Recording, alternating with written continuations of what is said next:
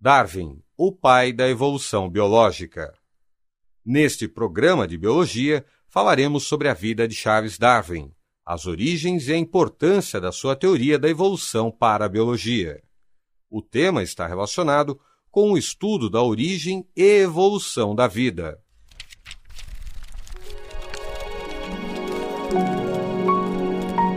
Biografias. O passado explica o presente.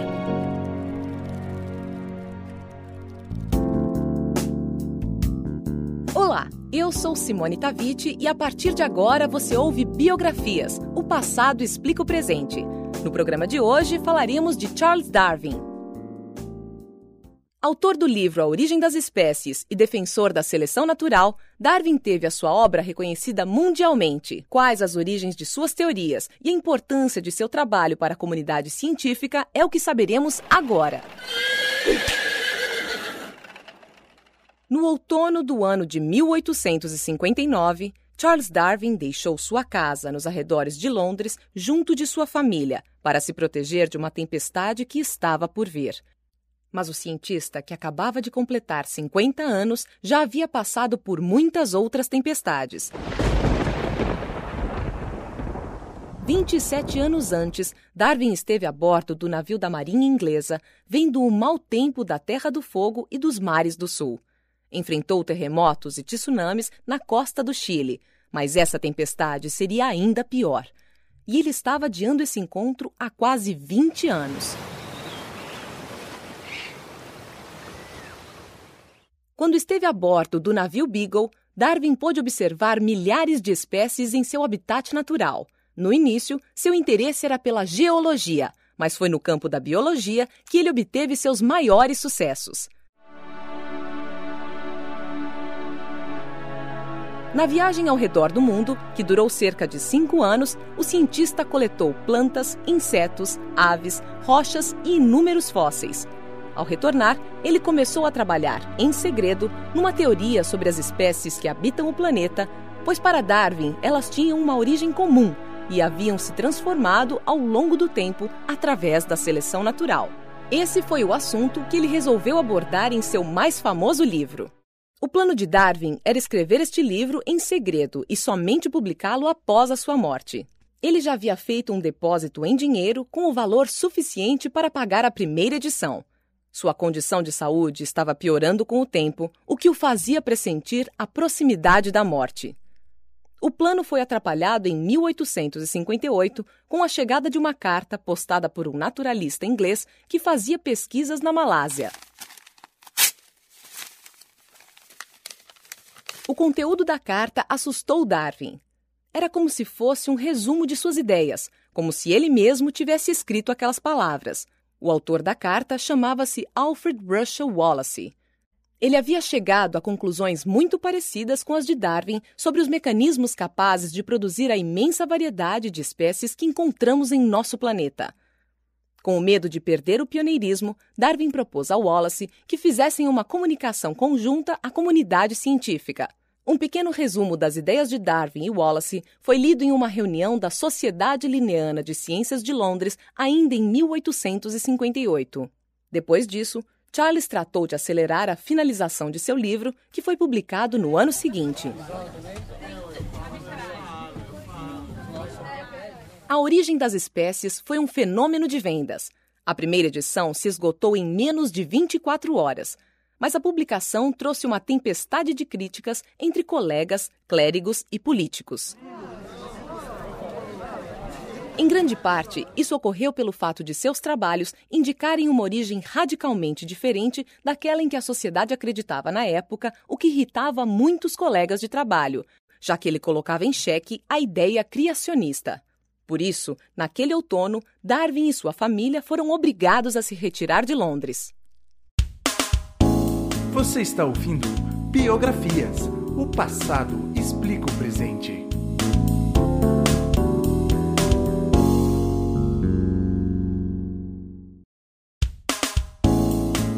Voltamos a apresentar Biografias. O passado explica o presente.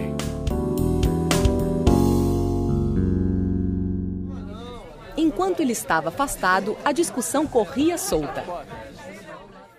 A origem das espécies praticamente não fazia referência à espécie humana, mas o debate sobre evolução trouxe à tona a polêmica sobre a origem do homem. De um lado, havia a religião e o mito bíblico, que narra a origem do homem como um ato de criação divina. Do outro, a ciência e a teoria da evolução de Darwin, que sugeria um ancestral primata se tornando gradualmente humano. Charles Robert Darwin nasceu em 1809 em Shrewsbury. Descendente de uma família rica, nunca precisou se dedicar a outra atividade além da ciência. Com 16 anos, Darwin foi fazer medicina na Faculdade de Edimburgo, mas acabou não completando o curso. O pai, decepcionado com o filho, chegou a lhe dizer: Você não se interessa por nada, a não ser caçada, cães e capturar ratos. Você será uma desgraça para si mesmo e para toda a sua família. Na tentativa de dar um rumo à vida do filho, o pai de Darwin o matriculou no curso de teologia da Universidade de Cambridge. Depois de se formar, ele foi convidado por um de seus professores para uma viagem de volta ao mundo a bordo do navio Beagle. E foi justamente essa viagem que definiu seu caminho dali para frente. Foi, sem dúvida, o acontecimento mais importante da minha vida e que determinou toda a minha carreira. Darwin atribuiu seu sucesso como cientista por conseguir reparar em coisas que escapavam da atenção da grande maioria. Além disso, outros elementos foram fundamentais para o seu sucesso: o amor à ciência, a paciência ilimitada, a criatividade e o bom senso. Ele teve dez filhos de seu casamento com sua prima, Emma Darwin. Em 1851, uma de suas filhas morreu devido a uma doença desconhecida, o que fez com que ele se afastasse ainda mais da religião anglicana. Darwin sofria de uma doença crônica não diagnosticada e morreu em 1882, aos 73 anos, nos braços de sua esposa. Seu último trabalho como cientista foi um livro sobre a produção de humus e fertilização do solo pelas minhocas. Charles Darwin foi sepultado com honra de Estado na abadia de Westminster, ao lado de grandes cientistas como o físico Sir Isaac Newton e o geólogo Charles Lyell. Eu sou Simone Taviti e esse foi mais um Biografias, o passado explica o presente. Espero você no próximo programa. Até lá!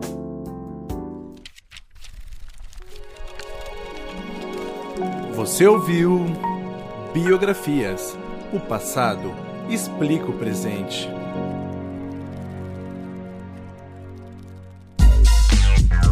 Este programa é uma produção do projeto Embrião, da Universidade Estadual de Campinas.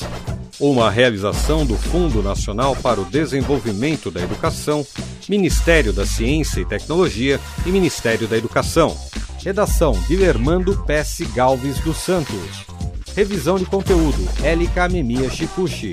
Roteiro Luciana Fonseca e Marina Gama. Locução Simone Taviti, Bruno Baquese e Maurício Mascarenhas.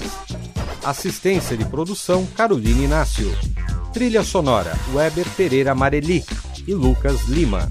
Trabalhos técnicos Rafael Bembibre. Supervisão técnica Álvaro Bufará. Coordenação de mídias audiovisuais Eduardo Paiva. Coordenação geral Eduardo Galenbeck.